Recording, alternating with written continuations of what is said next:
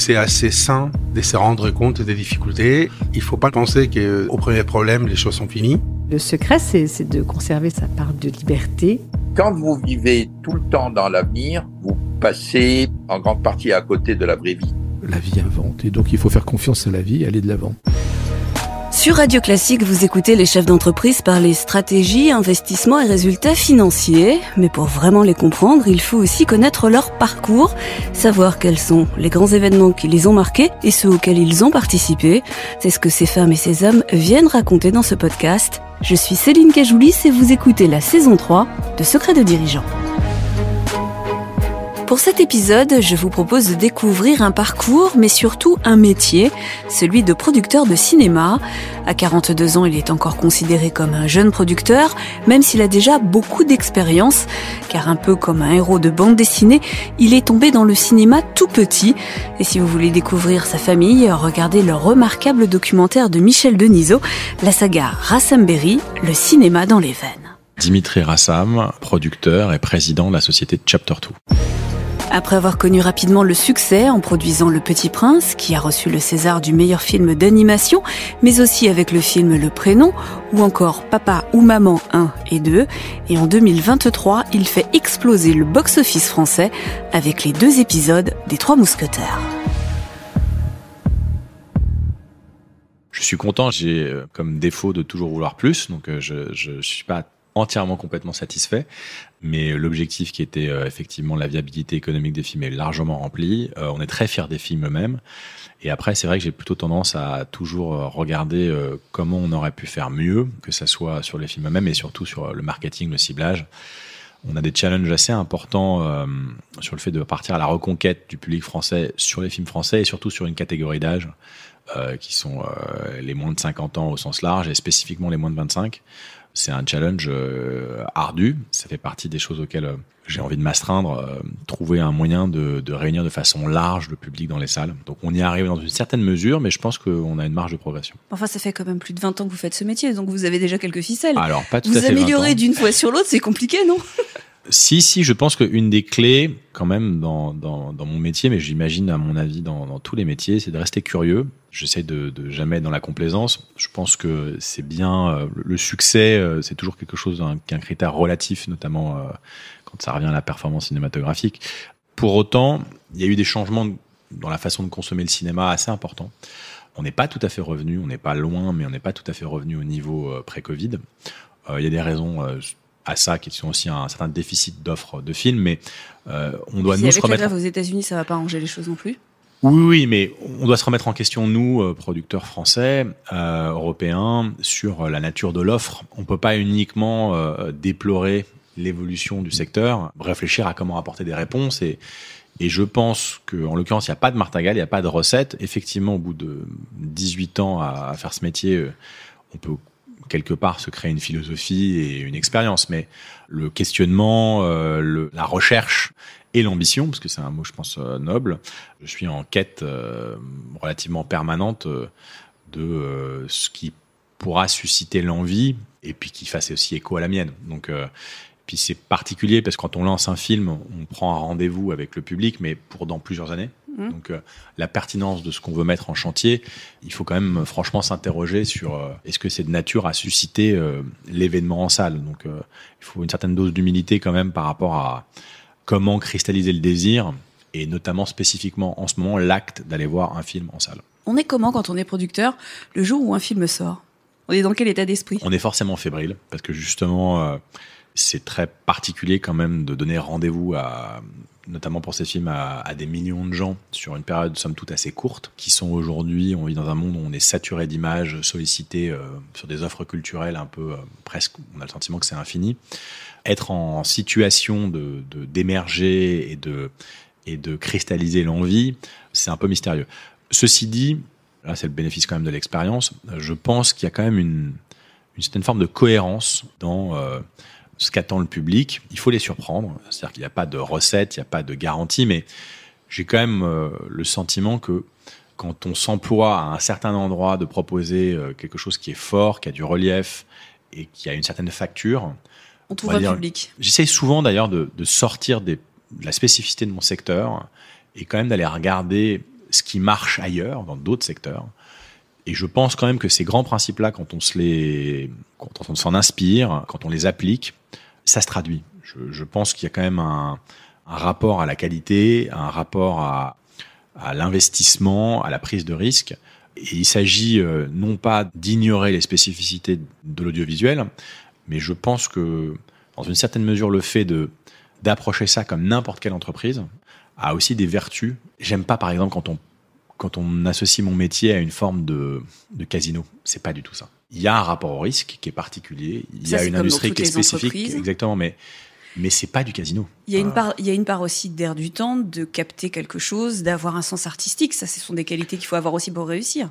Complètement, mais, mais c'est quand même, ça s'applique dans beaucoup de secteurs et on pourrait dire que ça Oui, dans, s'applique dans, le celui de secteur. la mode, du luxe, Complètement, de, c'est ce que j'allais, euh, j'allais aller la vers celui-là. littérature. La littérature. Et donc, ce qui est particulier à l'endroit du cinéma par rapport à la littérature, c'est les coûts de production. C'est-à-dire que même un, film euh, de taille, entre guillemets, euh, moyenne, on parle de plusieurs millions d'euros, donc une petite PME. Et les mutations du secteur, et notamment du secteur audiovisuel français, ont fait qu'il y a quand même eu une perte de valeur assez importante sur la vidéo et qu'on doit chercher d'autres relais. Il y a eu l'arrivée des plateformes, il y a des challenges à l'international. On a besoin, au-delà même de la remise en question de, son propre euh, goût et de sa sensibilité et du fait d'être à l'affût de ce qui peut être pertinent euh, de proposer, ma responsabilité euh, en tant que producteur et en tant que dirigeant euh, de Chapter 2, c'est aussi de, de réfléchir à, l'équilibre économique de tout ce qu'on met en chantier. Et je parlais du fait que on met en chantier ces films pour une, souvent une commercialisation deux ans plus tard, voire trois dans certains cas. Mais par ailleurs, leur vie, leur exploitation dans la durée va se faire sur plusieurs décennies. Donc, il y a une vraie réflexion à avoir voilà, où, se, où se loge la création de valeur et quel type de droit euh, on doit conserver et, et quelle approche on doit avoir pour avoir une forme de création patrimoniale. Est-ce qu'on a une intuition quand ça va marcher? Est-ce que quand on va sur le tournage, quand on a monté le projet, quand on sent l'air du temps, est-ce qu'on se dit on a tapé juste Est-ce qu'on le sent ou est-ce qu'au fond, jusqu'à la fin, c'est un mystère? Il y a quand même des rendez-vous sur un film et il y a des rendez-vous à pas rater. Donc c'est pas une garantie en soi, mais on peut, on, on peut quand même assez vite sentir s'il faut corriger quelque chose. Et à chaque étape, on peut jauger de est-ce qu'on est à l'endroit qu'on souhaitait être. Est-ce qu'on sent que les planètes s'alignent? Est-ce qu'on a la bonne idée? On trouve le bon se- casting? Est-ce que ça s'enchaîne bien? Il y a aussi se confronter à des regards et des regards extérieurs à certaines étapes. Et ça, c'est tout le, le sel aussi de la relation avec les talents avec lesquels on travaille. Et je vais revenir à un parallèle, prenons celui de la mode. En fonction de la personnalité, des compétences spécifiques du talent avec lequel on travaille, eh ben, on va pas aborder son rôle de la même façon. Et la nature même de ce qu'on prépare. Donc, mais oui, il y a, euh, une dimension euh, process, parcours d'un projet, d'un film. Et pour ma part, euh, je suis très vigilant à ne pas ignorer les balises. Et si d'aventure on n'est pas là où on doit être à un rendez-vous, il faut soit corriger, soit parfois retarder. Souvent, il faut savoir prendre plus de temps en développement, en casting, et ne pas être otage La pression financière de devoir sortir un film. de, de devoir rentrer en production. C'est aussi une, une spécificité, spécificité française, je vais y arriver, que les producteurs indépendants soient aussi copropriétaires de ce qu'ils font, ce qui, je pense, est très vertueux, parce qu'on est, il y a une forme de- quand même d'alignement des intérêts, en tout cas qu'on doit chercher à préserver, sur la performance de ce qu'on fait. Un des enjeux, et je pense notamment euh, lié euh, à la qualité de ce qu'on produit, c'est que l'industrie soit pas réduite au rang de prestataire. Je n'ai rien contre, c'est absolument pas méprisant vis-à-vis des prestataires, mais quand on est producteur et qu'on n'est que prestataire, on est désinvesti quand même de la ça. performance. On n'a pas le même engagement sur le Euh, sujet. Et je pense que, et notamment à l'endroit du cinéma, mais pas que, avoir des curseurs d'association au succès est quelque chose d'assez fondamental. Je pense qu'il faut une certaine dose d'ambition à cet endroit-là pour savoir prendre les risques euh, nécessaires pour vraiment réussir un projet. Et que quelque part, si on est uniquement dans une logique de marge, eh ben, on n'est peut-être pas en situation d'appréhender euh, la gestion du risque comme il faudrait l'appréhender pour pouvoir permettre Complètement ou totalement. ouais. la réussite totale du projet. Les Trois Mousquetaires, c'est un budget énorme. Les deux films, c'est plus de 70 millions d'euros. C'est aussi 140 jours de tournage. Vous avez tourné les deux films en même temps, en français, en décor naturel pour presque tout le film. Euh, c'est un sacré pari. C'est aussi quelque chose euh, qui doit être complètement fou en termes de plan de tournage, j'imagine. C'était vraiment la décision la plus euh, forte, c'était de faire deux films d'un coup, qui avait des vertus très importantes de synergie, tant artistique que budgétaire, que j'ai quantifié à environ une vingtaine de pourcents. C'est difficile d'avoir un chiffre complètement exact, mais tant sur ce qu'on appelle le above the line, qui sont donc les, euh, les rémunérations des talents, que sur les synergies de fabrication, on peut cross-border, c'est-à-dire on peut mutualiser des décors et euh, dans l'optimisation euh, de l'inertie, de la gestion des équipes, etc. Mais quand même, quand on fait deux films d'un coup, il vaut mieux que ça se passe bien pour le premier film. Donc cette prise de risque-là, elle était euh, conséquente. Et puis, par ailleurs, il fallait aussi amener les acteurs internationaux de distribution à s'engager eux aussi sur la distribution des deux films. Donc ça, c'est un pari extrêmement fort. C'est un pari que j'ai pu faire grâce au groupe Pathé, à Jérôme Sédou et Ardavan Safaé. Avec qui vous travaillez Avec qui je travaille depuis longtemps. Et, et mm et même si c'est pas une relation euh, qui est automatique, exclusive, c'est une relation de confiance forte. C'est eux, par exemple, qui de temps en temps sont les regards, euh, les gens à qui complètement. Mais c'est en fait, il y a y y un certain nombre de regards. Il y a des regards effectivement de mes partenaires et notamment de mon partenaire de distribution, de production et de financement.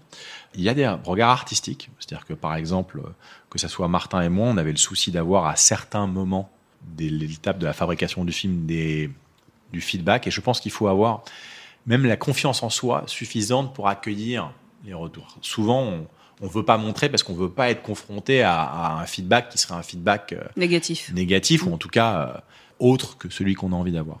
Et puis, on teste les films auprès du public, non pas parce qu'on fait les films par comité, mais à un moment donné, c'est intéressant de se confronter.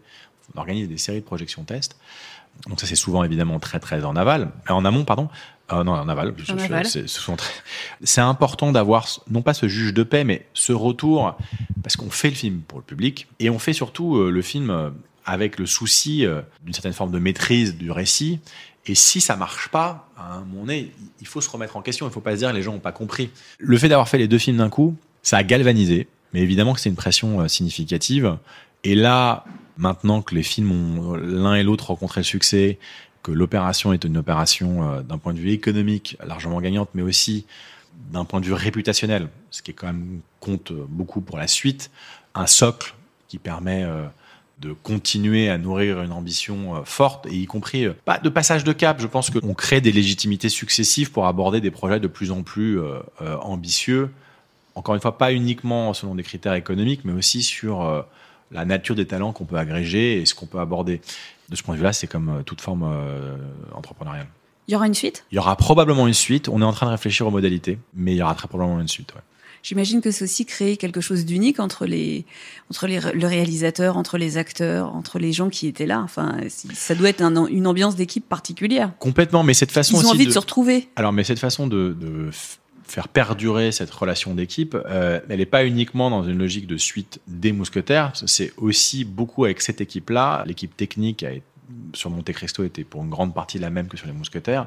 L'équipe technique de 13 jours, 13 nuits, qui est le prochain film de Martin Bourboulon. Ça va être la même Et pour une grande partie la même. Et c'est là où je parlais de socle. Il y a un socle de confiance entre nous aussi qui nous permet d'aborder avec peut-être un peu plus de sérénité et euh, encore une fois une ambition grandissante les projets euh, oui, puis vous avez une base solide sur laquelle vous appuyez. Donc vous savez que même si l'idée est un peu plus grande, un peu plus délirante que les autres, elle va pouvoir fonctionner parce que vous avez quand même les outils. Euh...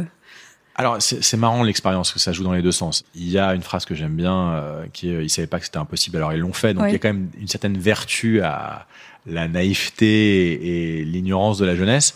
Pour autant, oui, le fait euh, d'avoir surmonté certaines épreuves de production et d'avoir euh, réussi quand même pour l'essentiel, même si encore une fois je suis c'est pas parce que je suis un éternel insatisfait, mais j'essaye de pas verser dans la complaisance et de regarder encore une fois ce qui est perfectible. Aujourd'hui, euh, il y a certainement la conviction qu'on est capable, en France, avec nos industries techniques, avec nos talents, d'aborder des projets qui ont un fort potentiel à l'international. Et dans la facture de ce qu'on peut proposer, et c'est ça aujourd'hui que j'ai envie quand même de, de labourer, de réfléchir à des productions, que ce soit en langue française ou en langue anglaise d'ailleurs, parce qu'une grosse partie du line-up à venir est en langue anglaise, qu'on s'autorise à offrir au marché euh, des projets d'une certaine envergure, ça c'est quelque chose qui est très enthousiasmant. Et je sens effectivement qu'on a une confiance B2B assez importante. Et c'est quand même là que se loge pour une grosse partie mon métier, c'est-à-dire que le financement et la mise en place et la structuration se fait donc euh, très en amont. Ça se fait sur une signature? Ça se fait sur une signature et ça se fait souvent sur le, c'est la confiance dans l'exécution future.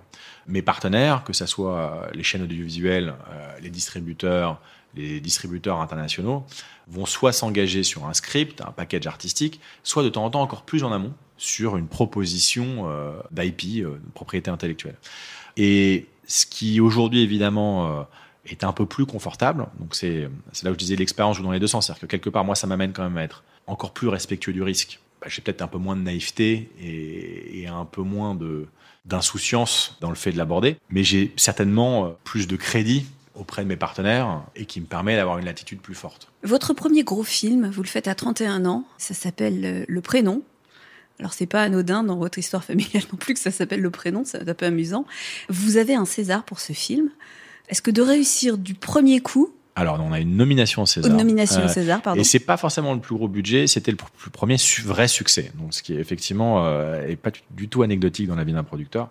Le prénom est, est fondamental parce qu'effectivement, c'était un vrai succès. Et puis surtout, c'est la ça a scellé une relation extrêmement forte avec leurs auteurs qui sont devenus les réalisateurs du film, euh, de La Patelière et de La Porte qui, au-delà du fait d'être des amis, sont euh, parmi mes collaborateurs euh, artistiques les plus proches. Et euh, ça a été évidemment fondateur de beaucoup, beaucoup, beaucoup de, des projets suivants, puisque on a besoin de connaître le succès pour avoir la légitimité d'aborder des projets. Il y a une forme de darwinisme économique et artistique, et je pense que c'est pas une mauvaise chose en soi. Pour autant, dans mon parcours, évidemment, je chéris davantage le succès que l'échec.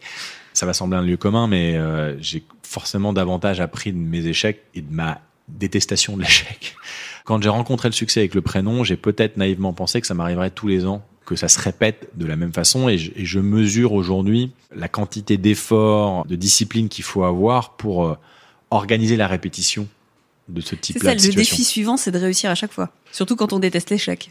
Le défi suivant, c'est c'est euh, c'est effectivement de se mettre en situation. Je pense qu'il faut être humble encore une fois sur ce, ce qu'on maîtrise, mais il faut euh, s'organiser, faire en sorte d'aller euh, au maximum de ce qu'on est capable de contrôler et ce qu'on est capable de favoriser pour qu'on puisse rencontrer le succès. Et il faut euh, peut-être cultiver, moi je sais que je, peut-être je cultive cette détestation de l'échec et, il me marque pour le chasser en fait. Ça m'a beaucoup nourri de, connaître le succès et l'échec en un temps, somme tout assez resserré. D'abord parce que ça m'a permis de pouvoir les encaisser, et oui, de peut-être, en tout cas pour ma part, je suis un producteur qui assume tout à fait que quand je m'embarque dans une aventure cinématographique, j'ai des objectifs. Et ils sont pas forcément toujours les mêmes. C'est-à-dire qu'il y a des films qui sont de nature différente et où les critères de succès se, mesurent de façon autre. Je pense que la plus grande violence, c'est l'indifférence quand on fait un, un, film. Ça peut donc se traduire par un échec commercial, mais ça peut être aussi d'une autre nature. Mais oui, j'assume de plus en plus le fait de réfléchir en amont comment remplir ses objectifs et de pas penser que ça va être une conséquence logique de ce qu'on met en chantier. Vous dites qu'il faut être mégalo, qu'il faut avoir un pet au casque pour être producteur. Euh, en même temps, vos amis disent que c'était une évidence depuis l'enfance. Pourquoi vous avez fait ce métier? Je suis pas sûr d'avoir dit que c'était une évidence. Ce qui est certain, c'est non, ça c'est vos amis qui le disent. Voilà, je, je pense que j'avais certainement moins d'appréhension vis-à-vis de ce métier parce que je l'avais côtoyé de près et que donc quand euh, j'ai ressenti l'envie, c'est sûr, euh, assez tôt de le faire, je me suis probablement autorisé à, à me projeter euh, de façon plus évidente que quelqu'un d'autre qui, qui connaîtrait pas, le métier, connaîtrait pas cette industrie. Mais ça, ça peut s'appliquer, j'imagine, au fils d'avocat, au fils de prof. Euh. Il y a une certaine forme de filiation, et d'ailleurs, j'ai appelé ma, ma société Chapter 2 parce que j'ai choisi de l'assumer. Ceci dit, la mégalomanie, j'ai une certaine tendresse pour ça, et je pense que si on rêve pas grand, c'est compliqué euh, de réussir. Oui, et puis de vous, dans votre famille, on rêve souvent grand aussi. Donc oui, oui, non, mais je, je pense que ça rend possible de ma, voir que ma famille peut-être, mais je pense qu'encore une fois, c'est, je pense que c'est pas un trait qui lui appartient uniquement. Je, il y a certainement des, des effets d'entraînement. Euh, c'est tout l'enjeu de la transmission, qui est quelque chose qui m'intéresse beaucoup. Il y a un socle de valeur à cet endroit-là qu'on m'a insufflé, plus insufflé que forcé d'ailleurs. On m'a jamais euh, demandé de faire ce métier, on m'en a donné envie, ce qui est un peu différent. Et puis j'ai pas hérité d'un outil, j'ai hérité d'une certaine forme de crédit, de légitimité, mais euh, j'ai créé ma structure. Non, mais puis ça peut être noble aussi l'héritage. Enfin, être un héritier, ça Non, peut être je- noble et parfois c'est péjoratif, mais il peut y avoir cette idée de transmission, de filiation, de poursuite Complètement, mais il se trouve que ça c'est une autorité publique. Mon père avait plutôt cramé la caisse et en l'occurrence, même si j'étais soutenu, euh, le capital dont j'ai hérité, qui est très important parce que sinon j'aurais pas pu commencer à travailler aussi jeune, était une forme de goodwill, de crédit euh, qui m'était fait par défaut sur ma capacité à exécuter. Et après, je considérais que c'était à moi de le faire grandir et l'entretenir. J'ai pas fait ce métier par atavisme, je l'ai fait vraiment par envie et j'aime la culture du projet. C'est ça qui m'intéresse aussi quand je regarde d'autres secteurs d'activité. Alors souvent, qui ont rapport au storytelling. C'est pour ça que j'aime bien la logique dans le rapport aux marques. Et ça m'a toujours beaucoup, le marketing des films m'a toujours aussi beaucoup intéressé parce que je considère que la promesse d'un film, elle, elle doit se réfléchir en amont aussi. Et c'est, c'est euh, un des aspects de mon job que j'aime beaucoup. Le choix d'un titre, je trouve, est quelque chose de très important, euh, de se réfléchir en amont et, et participe beaucoup, beaucoup du storytelling de, ce qu'on fait. Mais ça m'intéresse de regarder euh, ce que font les autres, euh, évidemment dans mon secteur, mais ailleurs. Et j'aime faire des films. Donc c'est vers ça que j'emploie ce que j'essaye de piocher. Mais j'aime aussi, non pas normaliser, mais ça m'a longtemps agacé en fait qu'on qu'on considère l'audiovisuel comme une forme de réserve d'Indiens un peu folle. Et c'est pour ça que d'un côté, j'assume d'avoir tout à fait dit que je pense qu'il faut une forme de mégalomanie, un pet de casque, mais je pense que c'est des traits qu'on retrouve Chez les entrepreneurs. chez les en entrepreneurs en général. Mm. Euh, et que l'un n'empêche pas la discipline, l'effort, le travail, l'ambition. Et ça m'attriste toujours quand euh, on se caricature en tant que secteur. Il y a une raison qui fait qu'il existe depuis plus d'un siècle. Il y a, comme dans tous les secteurs, certains acteurs qui sont peut-être plus responsables que d'autres. Chacun le fait à sa façon. Il a évidemment des spécificités, mais ce sont des gens passionnés, responsables et ambitieux souvent qui l'animent. Et aujourd'hui, on a une génération de producteurs, je pense d'ailleurs, qui, qui a aussi eu à cœur, notamment pour répondre à, à la crise du Covid, de vraiment s'interroger de pourquoi on le fait et comment on le fait. Et je sens un surcroît d'ambition, qui je pense est quand même une des clés euh, pour euh, aujourd'hui euh, répondre à pourquoi la salle et comment faire en sorte que le cinéma s'inscrive dans ce nouveau siècle avec dynamisme. Maintenant que vous en savez un peu plus sur le métier de producteur, je vous propose dans la seconde partie de ce podcast de découvrir ce qui guide Dimitri Rassam dans ce métier.